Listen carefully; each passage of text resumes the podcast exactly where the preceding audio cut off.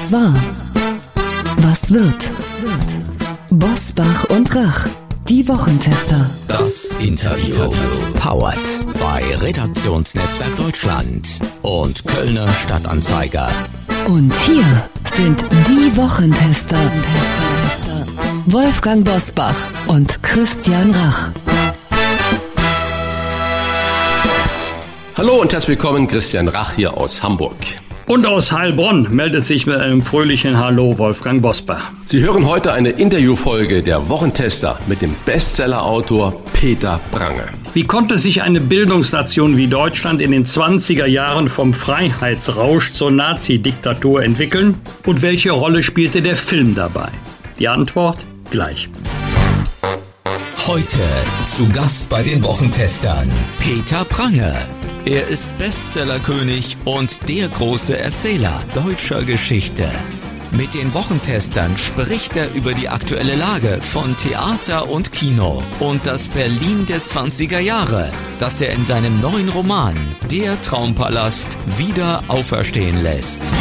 Er gilt als der große Erzähler deutscher Geschichte. Seine Romane werden zu Bestsellern mit einer Gesamtauflage von mehr als drei Millionen Exemplaren. Und natürlich auch erfolgreiche TV-Verfilmungen wie Unsere wunderbaren Jahre oder Das Bernstein-Amulett. Der Traumpalast ist sein vierter großer Deutschlandroman und in dieser Woche frisch erschienen. Eine Hommage an das Berlin der 20er Jahre und an das Kino. Herzlich willkommen bei uns Wochentestern, der Autor Peter Prange. Ich grüße Sie ganz herzlich und freue mich hier zu sein. Herr Prange, Sie beschreiben in Ihrem neuen Roman das Lebens- und auch das Freiheitsgefühl der 20er Jahre des vergangenen Jahrhunderts. In den Sondierungsgesprächen von Rot, Grün und Gelb ist viel von Aufbruch die Rede. Wie viel von der Aufbruchstimmung der 20er Jahre würde Deutschland in unseren 20er Jahren gut tun? Ich glaube eine ganze Menge, allerdings mit einer äh, erheblichen Einschränkung. Äh, ein Aufbruch, der nicht gleich ins Chaos führt, wie in den frühen 20er Jahren, wo die Aufbruchstimmung derartig überhand nahm, und zwar auf allen Seiten der politischen, des politischen Spektrums, dass es äh, permanent zu Mord und Totschlag kam. Das können wir sicher nicht gebrauchen. Ich lobe mir die ruhigen und doch relativ stabilen Verhältnisse, in denen wir äh, zu leben uns in 70 Jahren Frieden, Freiheit und Wohlstand angewöhnt haben. Aber auf der anderen Seite wäre es sehr, sehr wohl äh, angebracht, ein bisschen aus dieser verkrusteten politischen Situation herauszukommen, wo alle großen Probleme, Klimaschutz, Digitalisierung, Demografie, äh, Migration, wie eine Lawine vor uns hergeschoben wird und größer und größer werden dann ist es ja umso erstaunlicher, wenn wir mal über 100 Jahre zurückspringen. 1914 bis 1918 war in Europa der Erste Weltkrieg fürchterlich. Ihr Roman Traumpalast beginnt, ich zitiere, an einem herrlichen Maienmorgen im Jahre 1917 im Herzen Berlins. Von dem in Europa wütenden Krieg war in Berlin nichts zu spüren. Für unsere jungen Hörerinnen und Hörer gefragt, warum spürte man vom Ersten Weltkrieg 1917 in Berlin nichts? Naja, man spürte sehr wohl etwas. Es gab Verknappung, es gab Rationierungsmaßnahmen. Das ähm, einfache Volk, Arbeiter, kleine Angestellten, die spürten das äh, sehr wohl. Aber ich äh, erzähle dieses Eingangskapitel aus der Perspektive meines Helden, Konstantin Reichenbach, Tino genannt, der äh, sehr wohlhabend ist, äh, der ist der Spross einer Privatbank und schickt sich gerade an, ähm, Finanzdirektor der UFA zu werden. Allerdings weniger zu, zunächst aus Begeisterung für den Film als aus ähm, der, der Absicht heraus, sich vom Kriegsdienst befreien zu lassen. Aber tatsächlich, wenn wir heute am Weltkrieg denken, haben wir die Bilder des Zweiten Weltkriegs vor Augen und dass eigentlich ganz Europa in Schutt und Asche lag irgendwann. Und das war im Ersten Weltkrieg tatsächlich nicht so, sondern Deutschland ist ja äh, bis zum Ende des Krieges eigentlich nie Kriegsgebiet gewesen. Und äh, deshalb hat man äh, in diesem alltäglichen Leben nichts vom Krieg spüren müssen. Sie beschreiben den Weg des schon vorhin erwähnten Freiheitsrausches nach dem Ersten Weltkrieg 1918 bis zur kollektiven Selbstentmündigung eines ganzen Volkes 1933. Ihr Roman ist zwar eine fiktive Geschichte, aber trotzdem sehr nah an der Wirklichkeit. Wie konnte die bayerische Splitterpartei NSDAP so bezeichnen Sie diese Partei in Ihrem Roman, so groß werden? Ja, das ist genau die Frage, die mich bewegt hat, diesen Roman zu schreiben. Ich habe in meinem davorliegenden Roman Eine Familie in Deutschland den Versuch gemacht, äh, dass äh, die Nazi-Zeit vom ersten bis zum letzten Tag äh, in Deutschland zu beschreiben und auch die verschiedenen Lebensoptionen, die damals möglich waren. Und während ich diesen Roman schrieb, kam mir natürlich dann die Frage, ja, wie war es denn überhaupt möglich, dass ein Volk, eine Kulturnation wie Deutschland mit Kant und Goethe und Schiller und Uhland im geistigen Gepäck, wie kann es sein, dass solche Menschen Anfang der 30er Jahre einem Barbaren wie Hitler anheimgefallen sind. Und der große Bogen, unter dem ich den, ähm, die 20er Jahre sehe, ist äh, in einem Satz auszudrücken, vom Freiheitsrausch bis zur kollektiven Selbstentmündigung, weil der Freiheitsrausch, der setzte ein mit dem Untergang des Kaiserreiches. Da brach eine alte Welt zusammen und das jahrhundertelang unterdrückte Freiheitsbedürfnis vieler Menschen hat sich da Bahn gebrochen. Und wir erleben das ja in allen Bereichen der Gesellschaft, der damaligen Gesellschaft, in der Politik, Frauen dürfen auf einmal wählen. Ähm, dann in der Gesellschaft viel mehr Freiheiten, äh, die die Menschen sich gegenseitig eingeräumt haben. Dann die äh, Freiheit in der Kunst, der Dadaismus, Surrealismus, in der Musik, Jazzmusik, im Tanz, bis hin in der Liebe, libertinäre Lebensform, von denen wir heute glauben, dass wir sie erfunden haben. Also homoerotische, äh, offen ausgelebte Beziehungen, polyamore Beziehungen, alles das ist damals probiert worden. Also für mich sind die 20er Jahre so etwas wie das Versuchslabor des ganzen kommenden Jahrhunderts. Jahrhunderts. Aber dieser Freiheitsrausch wurde immer wieder auf die Probe gestellt durch prekäre Lebensverhältnisse. Und äh, die prekären Lebensverhältnisse sind mit ein paar Stichworten beschrieben. Einerseits die politischen Unruhe. Es gab permanente äh, politische Attentate. Es gab Straßenkämpfe, blutige Straßenkämpfe, bei denen Menschen nicht nur verletzt wurden, sondern zu Tode kamen. Es gab große wirtschaftliche Probleme, Hyperinflation. Ein Pfund Brot kostete in der Spitze eine Billion äh, Reichsmark. Es gab dann die Weltwirtschaftskrise, den Börsencrash und anschließend 7,5 Millionen Arbeitslose. Und Arbeitslosigkeit damals war noch was ganz anderes als heute heute, so schlimm das heute auch ist, aber damals bedeutete das äh, Leben am Existenzminimum und das auch nur 20 Wochen, denn nach 20 Wochen gab es keine Arbeitslosenunterstützung mehr. Das heißt, äh, dieser Freiheitsrausch wurde eingeholt von unglaublich harten Lebensverhältnissen und äh, das kann man ja bis heute beobachten, wenn Menschen in Krisensituationen geraten, sei es in wirkliche Krisen oder in nur empfundene Krisen. Das ist ja ganz egal. Die schlimmste Krise ist immer die ich gerade erlebe und als Krise erlebe dann werden die Menschen wieder bereit, auf ihre Freiheitsrechte, auf ihre errungenen Freiheitsrechte zu verzichten. Sie sehen sich nach alten Autoritäten zurück. Sie sehen sich vielleicht sogar nach neuen Autoritäten herbei. Und das war die große Chance von, von Hitler natürlich, der das Chaos, und das kann man bis ins Kleinste nachvollziehen, historisch, der wirklich das Chaos abgewartet hat und immer wieder geschürt hat, bis die Zeit reif war für jemanden wie ihn, der mit, der das dumme Versprechen gegeben hat, dass man über, für diese großen, komplexen Probleme der damaligen Zeit ganz simple, einfache Lösungen haben würde. Und mit diesem Versprechen konnte er natürlich bei Millionen von Menschen landen, die dafür dann bereit waren, auf diese Freiheit zu verzichten und sich wieder der Autorität zu unterwerfen, die ihnen Arbeit und Brot versprach. Aber war es nicht auch äh, die so bitter enttäuschte Erwartung durch die Einbeziehung der NSDAP in politische Verantwortung, also in der Regierung ja. des Landes, sie ja. zähmen, einhegen zu können? Das ja. ist ja fürchterlich gescheitert, diese Erwartung.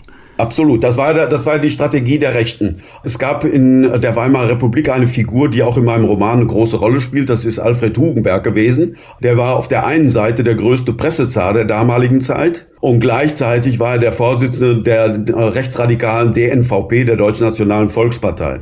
Und in dieser Doppelfunktion hat er sich äh, Hitler immer wieder angenähert. Er wollte nichts von diesen chaotischen Verhältnissen haben, weil er war vor allem ein Wirtschaftsmann. Er wollte ruhige, stabile Verhältnisse, weil das die beste Voraussetzung ist, um wirtschaftlichen Erfolg mit seinen Unternehmen zu haben. Aber äh, dass er rechtsnational war, daran gab es äh, kein Vertun. Und für ihn war das Allerschlimmste, wäre das Allerschlimmste gewesen, eine Linksregierung von den Kommunisten und den Sozialdemokraten.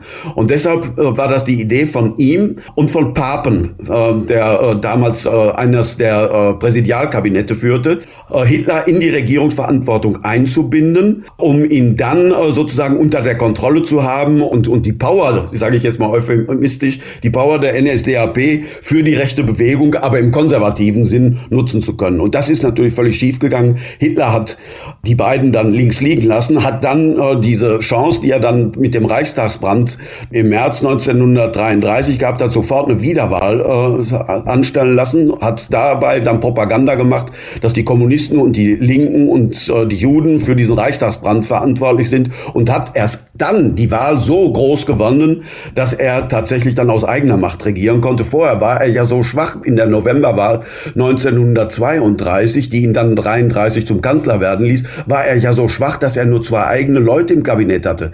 Sondern die anderen waren ja alles Deutschnationale und Stahlhelm-Leute und sowas und beispielsweise Herr Hugenberg, der der erste Wirtschaftsminister von, von Hitler gewesen ist. Ich höre Ihnen fasziniert zu, Herr Brange, und äh, habe jetzt gerade im Kopf, diese Woche gab es den großen Zapfenstreich für die Afghanistan-Veteranen in Berlin vor dem Reichstag. Und äh, in allen Reden, die da dann gehalten wurden, wo man versucht hat, die Soldaten und Soldatinnen da zu ehren, hieß es immer wieder, und wir müssen daraus lernen aus dieser Sache und lernen und unsere Lehren ziehen für Zukünftiges. Da stelle ich mir natürlich die Frage, können wir aus dieser verhängnisvollen Entwicklung, die Sie gerade beschrieben haben, von 1918 hin bis zur Machtergreifung durch Hitler, kann man überhaupt irgendwas für die heutige Zeit lernen oder sind das immer nur frohe Gedanken, wo man sagt, ja, wir haben verstanden und jetzt können wir lernen, aber die Geschichte geht eigentlich einfach weiter, ohne dass man äh, aktiv was verändert, weil man gelernt hat. Also der Satz aus der Geschichte kann man nicht lernen, stimmt teilweise, weil Geschichte sich nicht wiederholt. Aber er stimmt in einer Hinsicht nicht. Geschichte kann uns sensibilisieren für die Probleme, die wir heute haben. Und ich habe eben gesagt, die 20er Jahre des letzten Jahrhunderts erscheinen mir heute aus der Distanz wie ein Versuchslabor für das ganze 20. Jahrhundert, ja wie ein Versuchslabor bis heute hinein. Die ganzen Spannungen, die es damals gab zwischen Kapital und Arbeit, zwischen links und rechts, zwischen oben und unten, all diese Spannungen sind ja auch in unserer Gesellschaft drin. Und dieser Mechanismus, den ich versucht habe eben zu beschreiben, dass Menschen erst einmal natürlich ihrer Natur gemäß nach Freiheit streben. Jedes Kind will sich ja emanzipieren von seinen Eltern, will frei sein und allein in die Welt hineingehen. Das ist ja etwas Urmenschliches, was uns angeboren ist, das Freiheitsbestreben. Aber dieses Freiheitsbestreben gerät sofort in Gefahr, wenn die Lebenswelt als bedrohlich erachtet wird. Bleiben wir bei diesem Kinderbeispiel. Ne, das Kind, das todesmutig in die Welt ausstrebt und dann kommt auf einmal der dann irgendjemanden äh, um die Ecke und macht einmal Bö, ne, dann kommt es sofort wieder unter den, den Rock der Mutter gekrochen und braucht Schutz und braucht Sicherheit und braucht Hilfe. Und so sind wir auch politisch. Wir wollen alle frei sein. Heute haben wir das Bedürfnis. Aber wir sehen dasselbe wie in den 20er Jahren des letzten Jahrhunderts. Bei allen Krisen sind die Menschen sofort bereit, auf ihre Freiheitsrechte wieder zu verzichten und sehen sich nach äh, Autorität, die ihnen Sicherheit gibt. Wir haben das erlebt in der Finanzkrise, wir haben das erlebt in der äh, in der Migrationskrise sehr stark. Wir haben das erlebt in der Euro-Krise und wir haben es in der Corona-Krise erlebt. Immer wenn die Menschen ihre Lebenssituation als prekär und bedroht und gefährdet erachten, sind sie bereit, auf ihre Freiheitsrechte zu verzichten und sie sind dann verführbar. Verführbar von irgend, für, für irgendwelche Rattenfänger, die ihnen versprechen, dass man mit einfachen Lösungen große Probleme in den Griff bekommen kann. Und diese Gefahr haben wir auch heute. Zurück zu Ihrem Werk im Traumpalast erleben wir mit der Entstehung der UFA auch die Entstehung einer bis dato völlig neuen Kunstgattung, dem Film und damit auch dem Film Star. Die Menschen strömten ins Kino und Deutschland hatte eine Antwort auf Hollywood. Wie kam es dazu? Ja, das ist eine wirklich verrückte Geschichte, die ich äh, selber beim, bei der äh, Vorbereitung zu diesem Roman entdeckt habe. Also dass ich auf die Ufer kam, habe ich meinen eigenen Büchern zu verdanken, und zwar dem Bernstein-Amulett. Ich hatte mich gefragt, wie konnte es zu Hitler kommen? Und ich habe mir überlegt, wie kann man das denn im Roman versuchen zu, zu beschreiben? Weil mir geht es immer darum, nicht Geschichte im Sinne von Historie darzustellen, sondern erlebt im Sinne von erlebter Geschichte. Wie erleben Menschen aus Fleisch und Blut das, was in der äh, Weltgeschichte und in der nationalen Geschichte und in der Lokalgeschichte und Regionalgeschichte passiert? Wie erleben sie das und wie stellt sie das auf die Probe und wie bewähren sie sich oder bewähren sich nicht? Und da hatte ich keine rechte Idee, wie ich diese 20er Jahre mit meiner großen These von der äh, Freiheitsrausch bis zur Selbstentmündigung, wie ich das äh, erzählerisch darstellen könnte. Und dann fiel mir ein, dass im Bernstein-Amulett, meinem allerersten Roman, den ich vor über 20 Jahren geschrieben habe, es ein Paar gibt, äh, das aus den 20er Jahren stammt. Und zwar sind das die Eltern des Bräutigams, die in der ersten Szene des Romans, in der Hochzeit, bei der Hochzeit äh, des äh, Brautpaares dabei sind. Das ist auf der einen Seite eine ehemalige Uferschauspielerin, die im Rollstuhl sitzt, im, im Bernstein-Amulett. Und neben ihr ihr Mann Konstantin Reichenbach, ein ehemaliger Lebemann, der eine Nelke noch im Knopfloch trägt, aber diese Nelke ist im Bernstein-Amulett schon so falsch wie das Gebiss in seinem Mund. Und äh, dieser Mann war früher Finanzier und, und Bankier. Und das ist bisschen Wissen, was ich da aus dem Bernstein-Amulett über diese Figuren hatte, habe ich gesagt, deren Geschichte möchte ich erfahren in den 20er Jahren. Und so bin ich dann auf die UFA gekommen, weil es sich ja um eine UFA-Schauspielerin handelte und den Finanzdirektor, äh, der, den früheren Finanzdirektor der UFA. Und dann habe ich erst erfahren, dass die UFA, die wir heute sehen als die deutsche Filmfabrik, die in den 20er Jahren so überragende Filme gemacht hat, wie Metropolis, wie Caligari, wie, äh, wie Dr. Mabuse, äh, Der blaue Engel, das ist ja alles UFA-Produktion, dass diese UFA eine Gründung von Militärs gewesen ist. Kein geringerer als General Ludendorff hat 1917 die UFA aus der Taufe gehoben und zwar zu dem Zweck, eine äh, Propagandamaschine äh, zu entwickeln, also Propaganda zu machen mit Hilfe von bewegten Bildern. Er hat erkannt, dass dieses neue Medium, das es ja noch erst ein paar Jahre gab, dass das in hervorragender Weise geeignet sein könnte, die erlahmende Kriegsmüdigkeit, äh, die erlahmende Kriegsbegeisterung der Bevölkerung aufs Neue zu entfachen. Und dafür sollten Filme gemacht werden, damit äh, die äh, Stimmung an der Heimatfront Front sich wieder hob und gleichzeitig äh, die äh, vermögenden Menschen bereit waren, Kriegsanleihen zu zeichnen. Und zu diesem Zweck ist die UFA gegründet worden, doch äh, die war kaum ein halbes Jahr im Betrieb, als dann der Weltkrieg zu Ende war und man sah sich jetzt plötzlich vor der Situation, was machen wir mit dieser äh, Filmfabrik? Ne? Und dann ist es, das ist das zweite Kuriosum in der Geschichte der UFA, dann ist es ausgerechnet der Chef der Deutschen Bank, ein gewisser Emil von Staus gewesen, der die, den Weg frei machte zu dieser Neuorientierung der UFA, indem er sagte, mit Propaganda kann man kein Geld verdienen. Und er als deutscher Bankchef wollte natürlich Geld verdienen. Er war hochgradig investiert, also finanziell investiert in der UFA und hat gesagt, aber mit, äh, mit Kunst und Unterhaltung, damit kann man Geld verdienen. Und das war die Voraussetzung dafür, dass ein Mann, der heute äh, völlig in Vergessenheit geraten ist, nämlich Erich Pommer, der größte Filmproduzent, den Deutschland je gehabt hat, äh, dass dieser Erich Pommer ähm, dann äh, zum Produktionsdirektor der UFA wurde und all die großen Filme, die ich gerade genannt habe, von Caligari bis der Blaue Engel, sind alle diesem Mann Erich Pommer zu verdanken und der spielt eine große Rolle natürlich in meinem Roman Der Traumpalast. Den habe ich zum Freund gemacht äh, von dem Finanzdirektor Konstantin Reichenbach. Erich Pommer und Konstantin Reichenbach sind die beiden großen Promotoren der UFA, der eine fiktiv, der andere als historische Figur und so kann ich dann zugleich die ganze äh, Entwicklung der UFA darstellen, aber das nicht nur als äh, Polar um seiner selbst willen, sondern auch und nicht zuletzt deshalb, weil die UFA sehr, sehr schön widerspiegelt die große Entwicklung die für die 20er Jahre so typisch ist, nämlich die Entwicklung vom Freiheitsrausch hier, vom kreativen Freiheitsrausch der Filmkünstler bis hin zur Selbstentmündigung, nämlich dass die UFA 1933 inzwischen im Besitz des eben schon äh, angesprochenen Alfred Hugenberg äh, Hitler äh, diese Filmfabrik auf dem äh, Silbertablett äh, serviert hat und äh, noch vor der Gleichschaltung bereits gleichgeschaltet war. Und so die UFA 1933 das wurde, was sie bei der Gründung 1917 schon hatte werden sollen, nämlich eine Propagandamaschine für die Regierung, nur nicht mehr für das Kaiserreich, sondern jetzt für das Hitlerregime. Die UFA gibt es ja heute immer noch. Zwei kleine Fragen dazu. Nico Hoffmann, einer der besten deutschen Filmproduzenten, vielleicht in der Tradition, wie Sie das gerade beschrieben haben,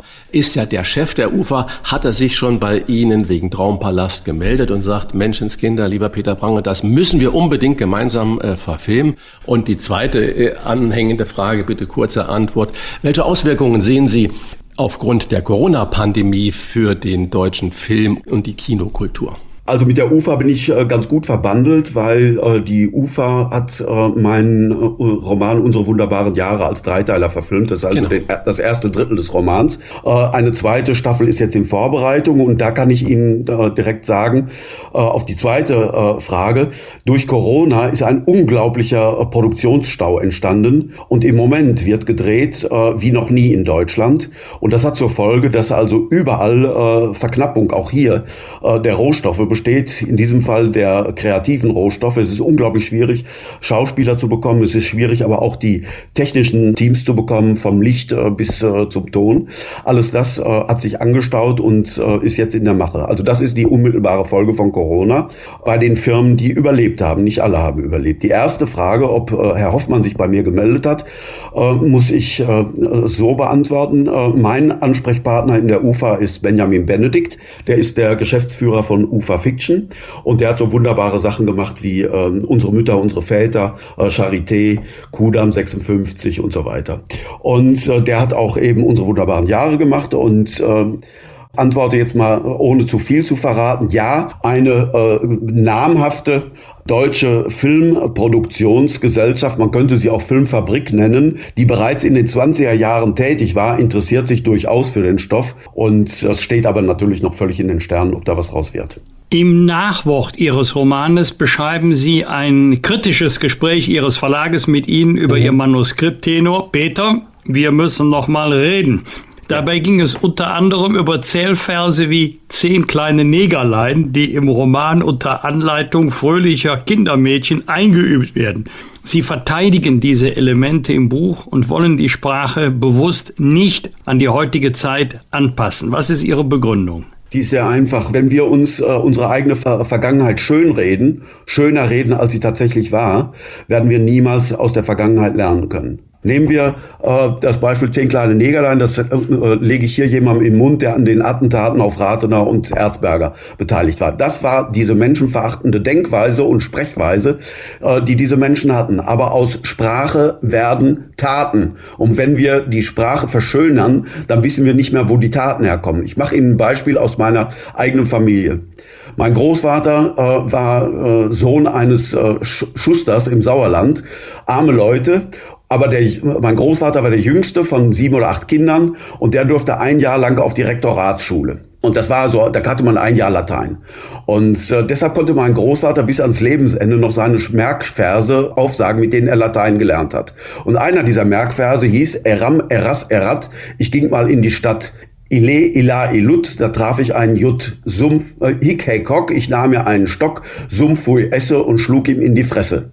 So, das war State of the Art 1900. 24 Jahre später gab es den Spruch von den Nationalen, äh, schlag tot den Walter Rathenau, die gottverdammte Judensau. Und zwei, drei Monate nachdem dieser Spruch in der Welt war, wurde Walter Rathenau von Mitgliedern der Organisation Konsul auf offener Straße erschossen.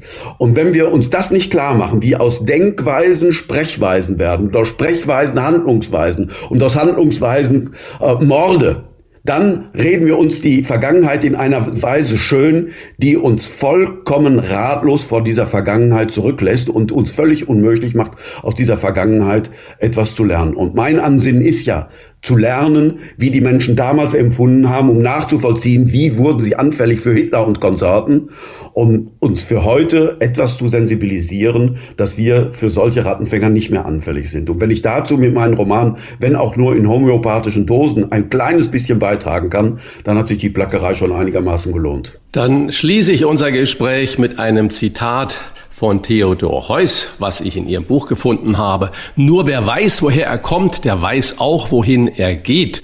Der Traumpalast heißt der neue Roman vom Bestsellerautor Peter Prange. Diese Woche erschienen und im Herbst 2022 folgt der zweite Band. Vielen Dank für das tolle, spannende Gespräch, lieber Peter Prange. Ich danke Ihnen, Auch dass ich heute zu Gast sein durfte. Dankeschön. Ich habe zu danken, dass ich äh, hier zu Gast war. Das waren die Wochentester, das Interview mit Unterstützung vom Kölner Stadtanzeiger und dem Redaktionsnetzwerk Deutschland. Wenn Sie Kritik, Lob oder einfach nur eine Anregung für unseren Podcast haben, schreiben Sie uns auf unserer Internet- und auf unserer Facebook-Seite.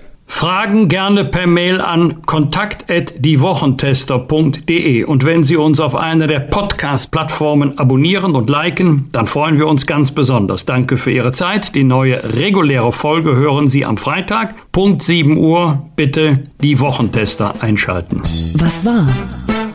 Was wird? Wolfgang Bosbach und Christian Rach sind die Wochentester. Ein Maßgenau Podcast. Powered bei Redaktionsnetzwerk Deutschland und Kölner Stadtanzeiger.